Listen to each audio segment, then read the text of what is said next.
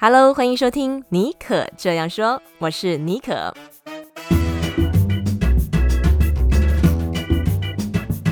为你注满创意动能，你也可以这样说。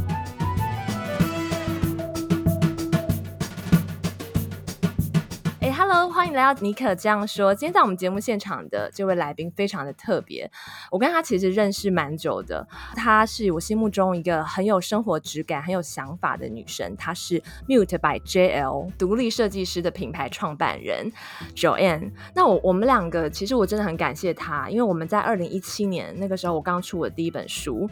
然后我要在戏谷办一个什么文创戏谷的讲座，然后那个时候。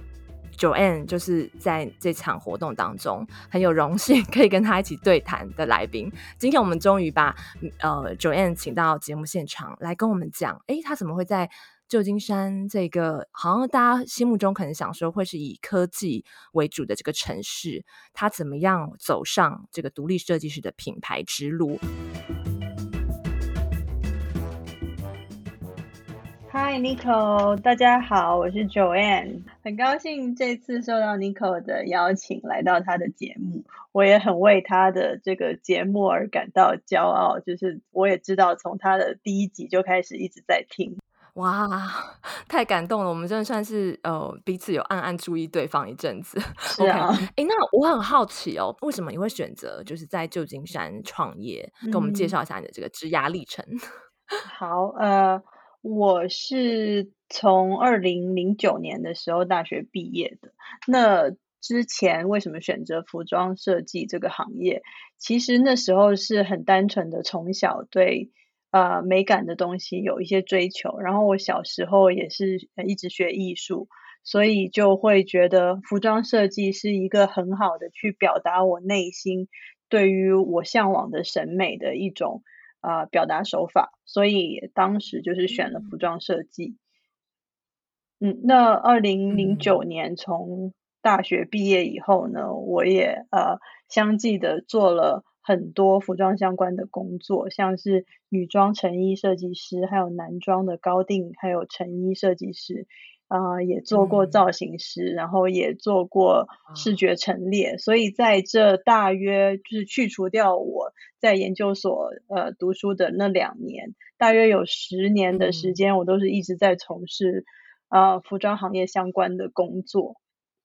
然后啊、呃，到了，然后到了呃我研究所毕业以后，在二零一五年的时候，就在旧金山创立了 Mute by JL 这个品牌。哇哦，哦，所以算是科班出身。那我知道，就算是有一些服装设计师，他科班出身，但是从这个科班出身，然后可能经营在这样环境之中哦，到最终走上创业之路，这是这其实是需要一个 guts 哦，或者是说一个有些人是 aha moment，或是他是可能很早就知道，或者他是一个渐渐渐渐累积到了一个时间点，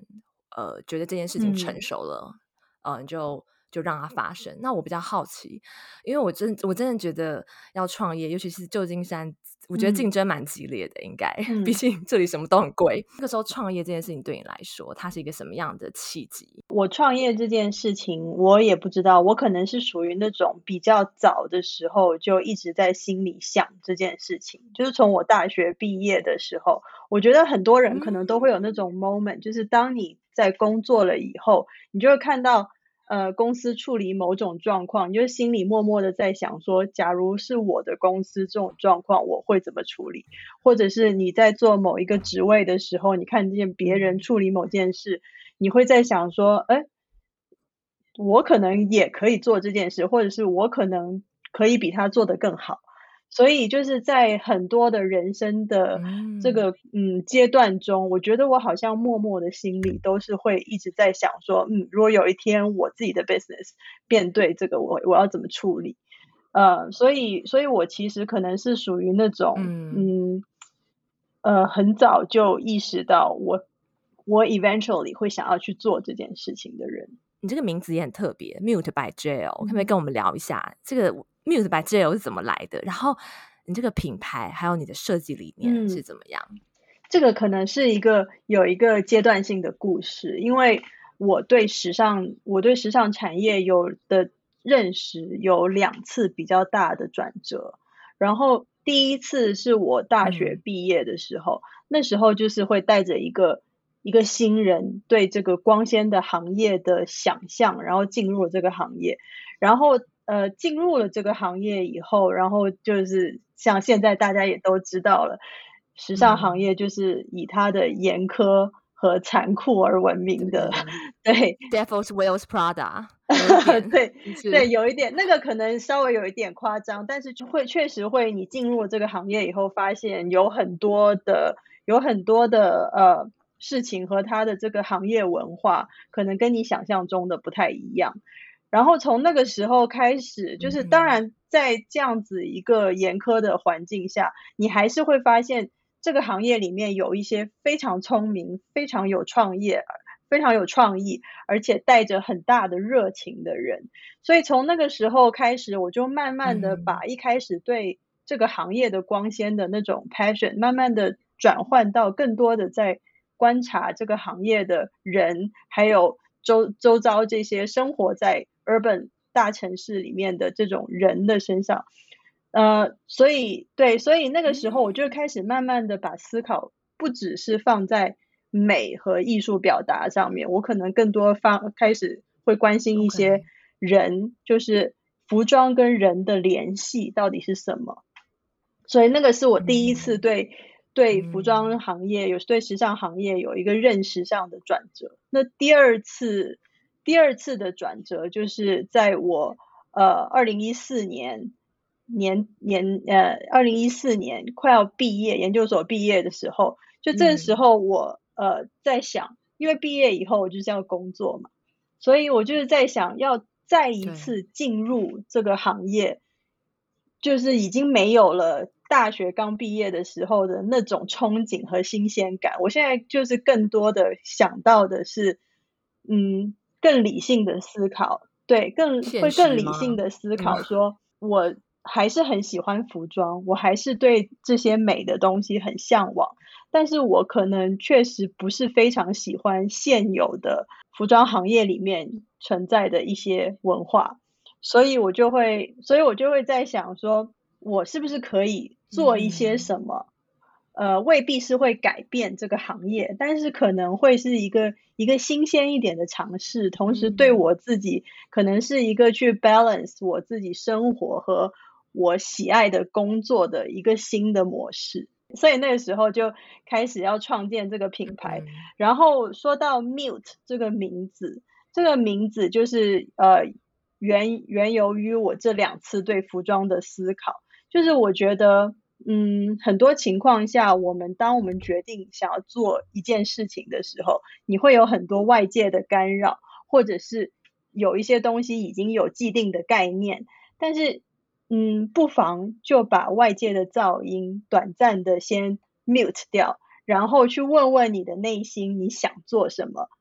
然后我们可以设定一个目标，不需要一步就登天，不需要一次就达成，但是你可以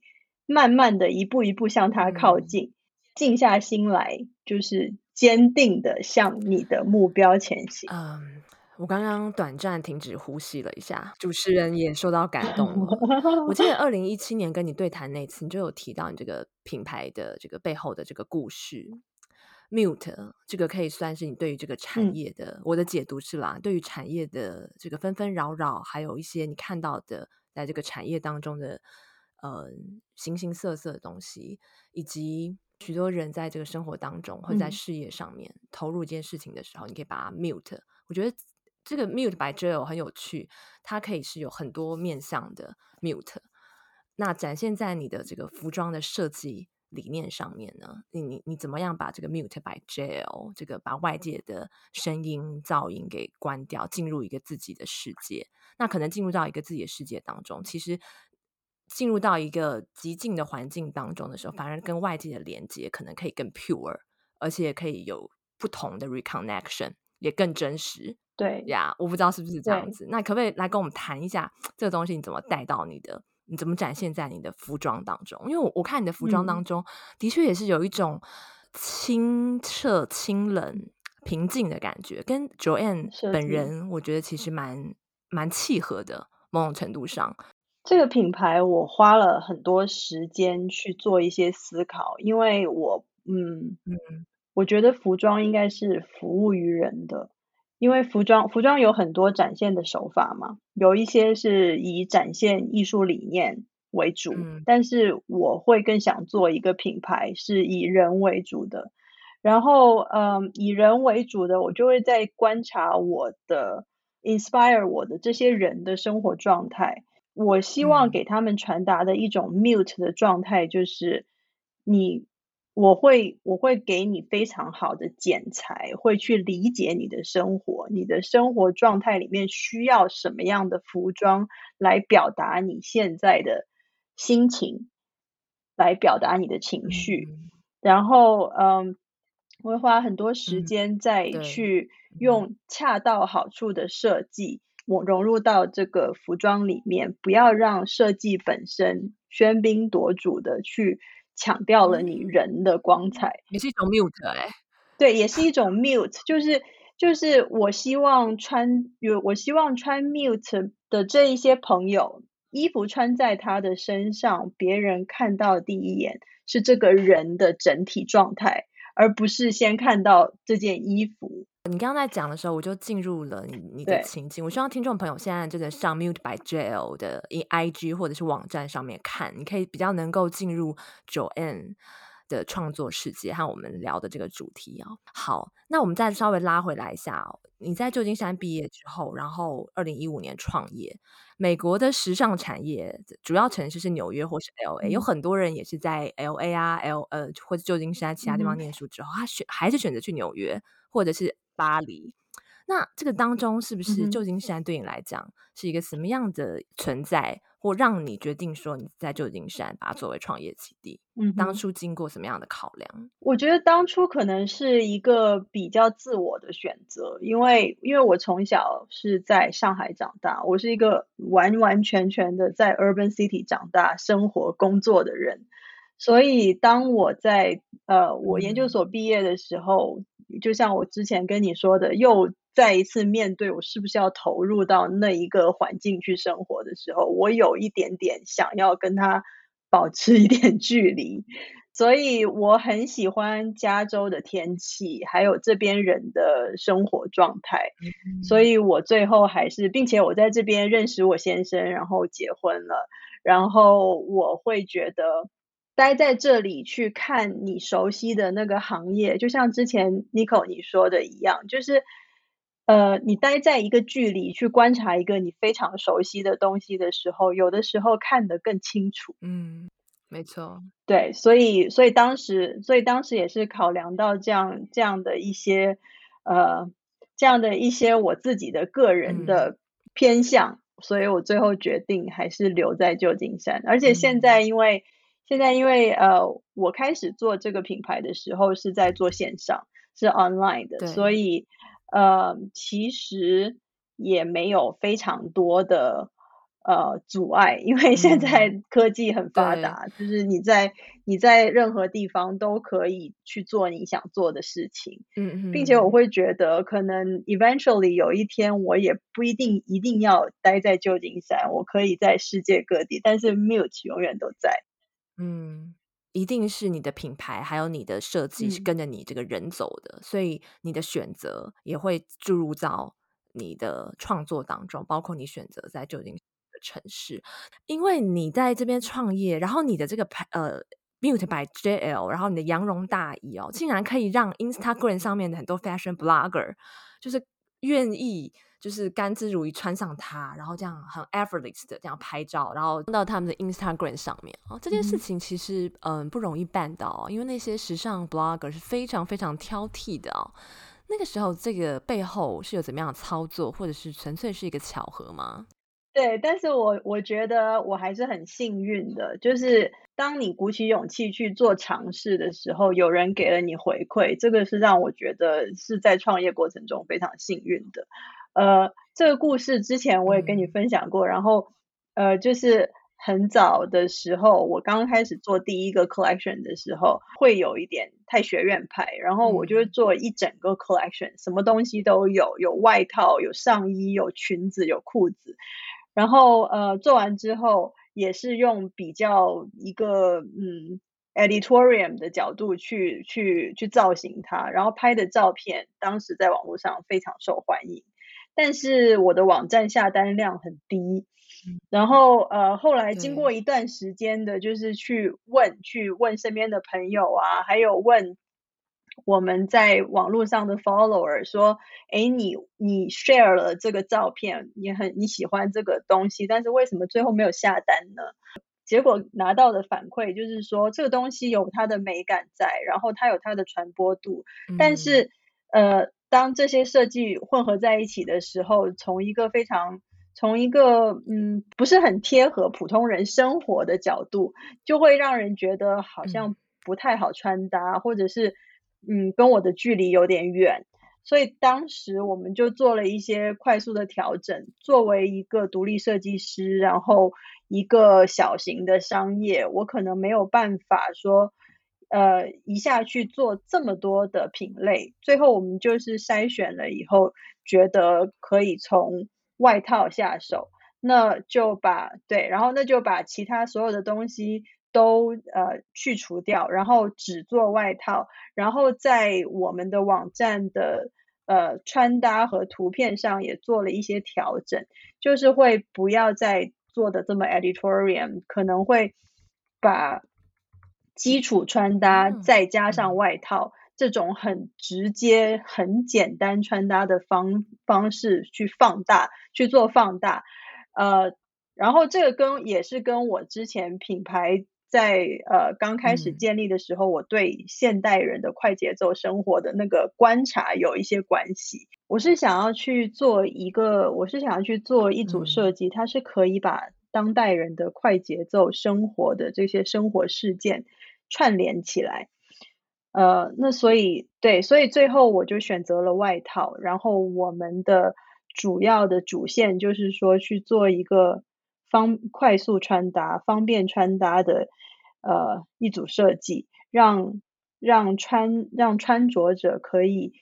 很少的思考，然后很快很很简约的去做到一个全身造型，呃，很 ready 可以出门的这种状态。难怪为什么这几年，我觉得就是大概二零一五年你开始创业那时候，就观察到，嗯、好像应该从欧美开始啊，这个风格就是这种很大气的外套，就是像你的 Mute by JL 一样，剪裁、嗯。剪裁很简单，但看似简单，其实里面很多细节。一套就基本上里面呢、啊，你就穿一个小可爱，或是任何我觉得百搭，嗯、或者是上班族的衣服，嗯、呃，平口的或者是洋装，你真的是一套上去。你可不可以帮我们讲一下你？因为有些听众可能不太了解你的标志的羊驼大衣的、嗯、它的长什么样子，你可不可以跟我们讲一下？就是我们我们的标志的羊绒大衣，它是一种双面的。呃，羊绒它它自身就是有两层的，然后我们在中间会破开一条缝，然后把两边的对，然后把两边的这个缝边藏进去，所以它几乎是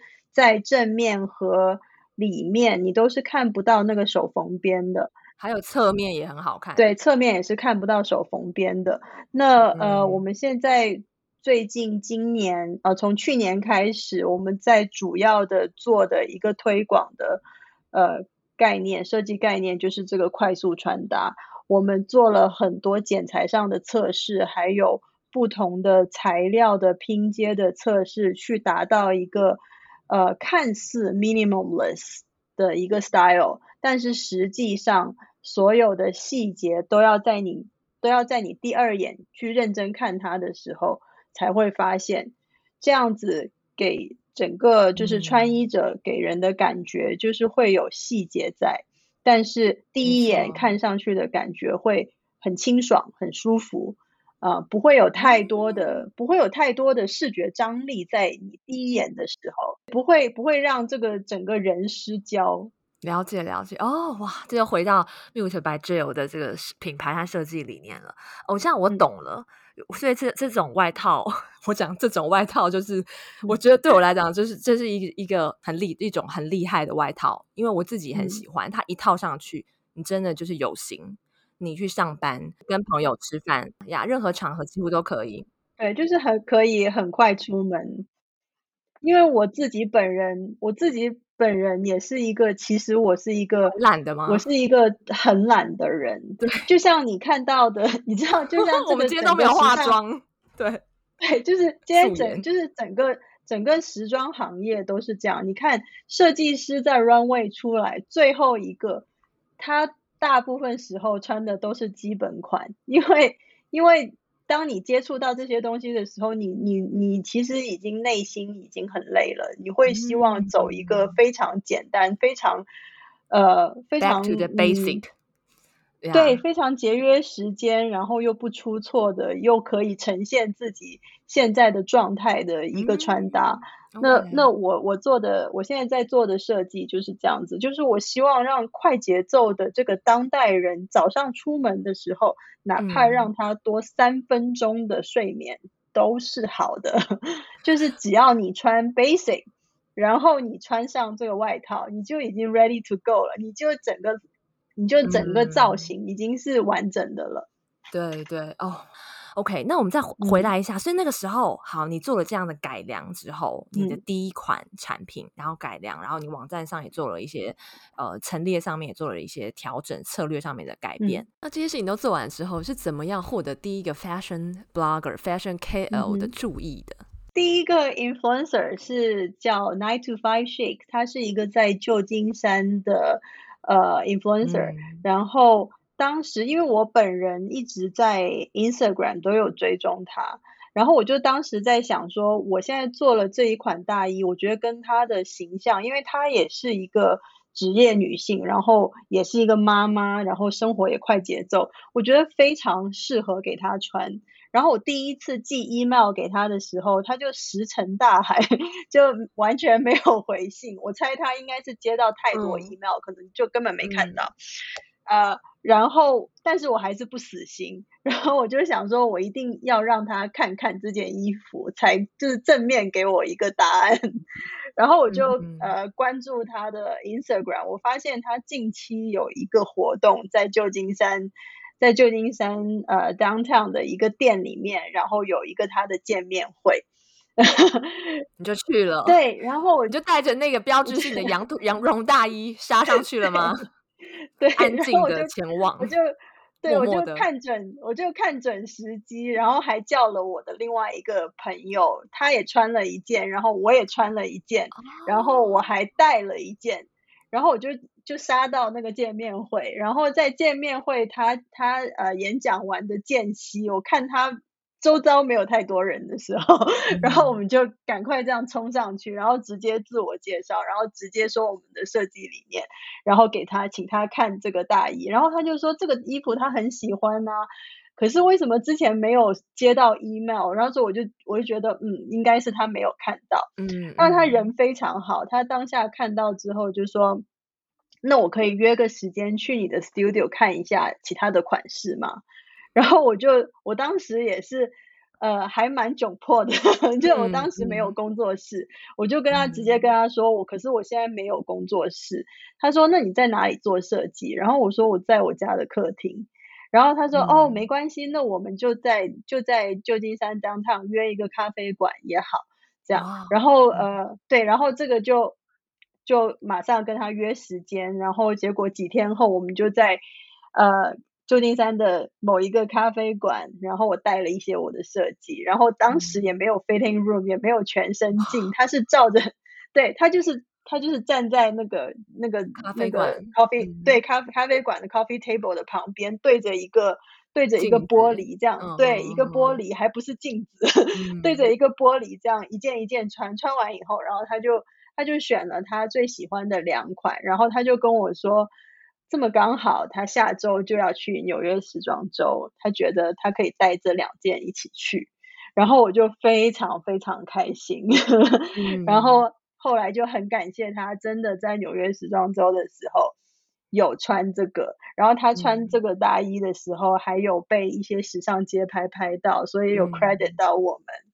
嗯，就是从就从这个事件之后，慢慢就打开了，就是另外一个新的篇章，就开始我们更容易的去 approach 一些 influencer 啊，或者是有一些 influencer 啊回来找到，就是通过知道呃 Nine to Five shake，然后他们再回来找到我们，然后 reach out 说可不可以合作，就是从通过这件事件打开了一个新的局面。OK，所以它是有很多天时地利人和，当然就是努力跟你掌握这个机会，嗯、还有勇敢的去 pitch，哇，非常棒。OK，那。我们可以就我们我们聊聊到现在，我知道其实呃 Milk by JL 又进入一个新的篇章了，嗯、就是你们在呃就是二零二一年的、嗯、呃就感恩节美国感恩节的 Black Friday，、嗯、你成立了你们的呃实体店面，嗯、这是一个很勇气很大胆的尝试哎，就是从线上呃转成这个实体，两边都一起经营哦，把这个 business scale 给呃有。up 一个层次，可以跟我们谈一下这个背后，呃，你是经过怎么样的思考？呃，这个决定其实也是天时地利人和啊。一开始是首先，首先当然我们过去的两年大家都因为 COVID，、嗯、呃，都饱受折磨。但是 COVID 确实也带来了一些改变和机会，就是像旧金山，呃，它的房价有受到影响。所以，当我们发现这个店面是 available 的时候，它是处在一个我们可以接受的价位，所以我们当时就嗯觉得很很幸运，已经在考虑了。然后这时候还发生了另外一件事，嗯、另外一件事情就是我们很多的 online 的客人都一直在问我们可不可以有实体店。嗯然后他们很想要亲自来试这些衣服，因为确实在网络上有的时候大家尺寸啊，或者是是或者是色差啊，会造成一些购买上的嗯想象跟想象中的误差，所以会导致，对会导致一些退货。但是很多我们觉得很暖心的，就是很多客人会觉得说 quality 真的很好，嗯，cutting 也很好，但是但是确实就是。跟我想的颜色，或者是跟我想的 cutting 有点不一样。但如果你们有一个实体店，我会非常愿意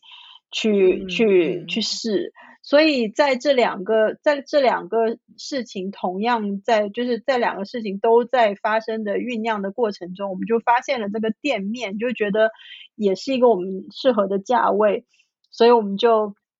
在呃感恩节节前夕就签约了，然后。呃，在 Black Friday 这一天，就是当时也是非常 crazy。我们在 Black Friday 前一天才拿到钥匙，然后就不管了，就觉得 Black Friday 一定要开门。然后我们就用了不到二十四小时的时间油漆，重新油漆了这个店，然后做了一些少量的装饰，然后我们就一开始营业了。然后结果 Black Friday 当天就。就有就是在 Instagram 上，我们有 post 说我们今天就开始开店了，就有很多在旧金山的支持我们的朋友，就直接到店里来，然后就是、嗯、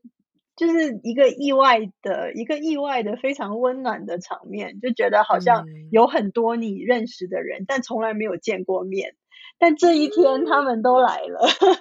而且是在感恩节发生，感恩 Black Friday 发生这件事情，哇！我觉得这真的是对对你个人和 Mute by Jail 都是一个 milestone，值得。嗯新的篇章也值得庆贺，也也我觉得可能你像这样走到现在哦，二零一五年到现在六、嗯、年的时间，真的有很多的故事跟篇章。然后你，嗯、呃，我觉得你带领了你这个品牌，还有你自己，可能跟随着他一起成长，以及陪伴着穿 Mute by JL 标标志 羊绒大衣的这些顾客们啊、哦，穿在穿穿在你的衣服上面、嗯、carry 了。一个设计师给呃这个人还还有这个服装的生命，那可能我们穿衣服的人也 create your own story。嗯、那在今天的节目最后啊，你可以帮帮我们呃稍微 summary 一下，summary 一下，你觉得创业至今对你个人最大的成长是什么？我觉得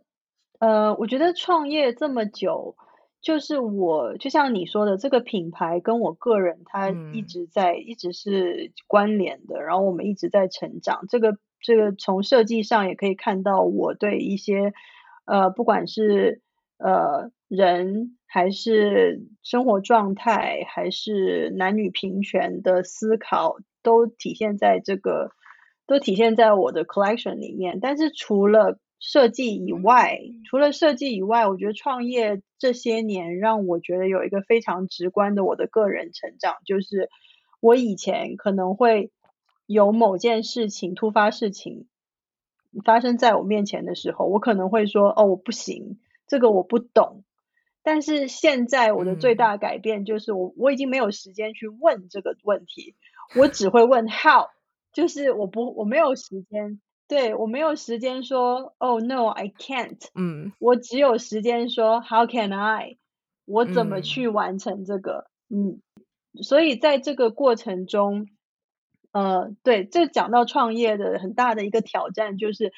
呃，我我也会想要分享给一些想要创业的朋友，因为大部分可能你对某一件事情，或者是你的某一个出众的能力非常 passion，非常自信，但是这一个部分可能只占了你创业比例里面的百分之三十到四十，然后还有剩余的这些部分，其实。都是在你未知的领域里面探索，所以如果如果你决定要创业，你要心脏足够的强大，告诉自己，首先你要告诉自己说，这是正常的，在我不会的领域里面遇到突发状况，这些都是正常的。你要定下心来，然后你要问自己，我怎么样可以去达成这件事情，可以去解决这些事情。所以我觉得像，像像我自己的个人经验，嗯、像我刚开始创业的时候，我真的是非常 passion 的东西，就是我觉得我的我的设计还不错，然后我觉得，呃，我觉得相比较，就是原来我在公司里面工作的时候，我的销量，我的设计款式的销量也不错，然后我也做过，我也做过造型师，嗯、我也做过视觉视觉陈列，然后我也接触过。客户，所以这个部分我觉得我还蛮有信心，几乎每一个小环我都有做过尝试，嗯、都知道对他的美美嘎嘎，对，对我都我都有做过尝试，所以我大概在这部分可以完整的画一个圆圈，一个链一个链链条，这样全部都扣起来。但是我还忽略了创业还有很大一部分是我的未知领域，例如说你要管理。嗯，不管是你要你要招人，你要去管理你的员工，还是说你要跟其他的公司合作，要跟对、嗯、要跟他们对接，呃，或再或者说你可能未知领域，像我的未知领域，就是我其实不是一个数字非常敏感的人，但是我突然创业了之后，意识到我要自己报税，嗯、对，你要会去算这些成本啊，你的现金流啊。还有你要去做你的 bookkeeping 啊，这些大到大到决策，小到细节 bookkeeping 记每一笔账，这些都是你的任务之一。所以，所以挑战是很大的。你要有足够的大颗的心脏去知道这件事情，我会面对很多挑战，但同时你也不要太慌张。你要做的事情就是相信你自己。怎么样去解决？你只去想他这个问题，只只想怎么解决。嗯嗯，我觉得非常棒，非常棒。我我我身边包括我自己，还有一些女性的朋友，我觉得我们在创业或者职场上，女生的优势就是我们比较细心，但有的时候会想比较多，这是我们的 pros and cons。嗯。所以我觉得你最后一趴的分享，我觉得是非常棒的提醒。嗯、呃，跟一个 call call out，就是说。其实，对于未知的领域，嗯、我觉得这个其实也不止创业。我觉得人生其实好像就是这样子哦，我们会一直走下去。也许你当父母，你新手父母也会遇到很多未知的领域，但是我们就是真的只能把这个当下给专注，focus 在 how to，以及平静的去解决它。嗯、相信你自己有这个能力，然后其实就是。Just um go with the flow，它会带着你去到一个新的未知、有趣的领域。嗯、今天非常非常感谢 Joanne 在百忙之中上我们的节目，很开心。嗯，那如果大家对于呃我们今天的分享有兴趣，或者对 Mute by JL 还有 Joanne 她的人生故事有呃你有呃。更想要其他想要知道的地方，也都欢迎你再到我们尼可这样说节目的 show note 可以看呃了解一下 Joanne 呃的品牌，它的 Mute by JL。今天真的非常开心，谢谢嗯、呃、Joanne 来我们节目现场，那也祝福你跟 Mute by JL。谢谢谢谢大家。谢谢你收听今天的节目啊，那也不要忘记，如果你对这个节目有什么呃想法呀，或是你想要我访问谁，想要收听什么样的内容的话。都非常欢迎你到我的呃 IG，还有我的 Facebook，你可以搜寻 Nicole 妮可，妮可是 N I C O L L E，妮可是泥土的泥，没有水字边啊，矽谷 Bonjour 妮可，那你可以私信给我，我都会在第一时间呃留呃回复大家。那也麻烦你在 Apple Podcast 帮我留下五颗星。好，那我们就下次再见喽，拜拜。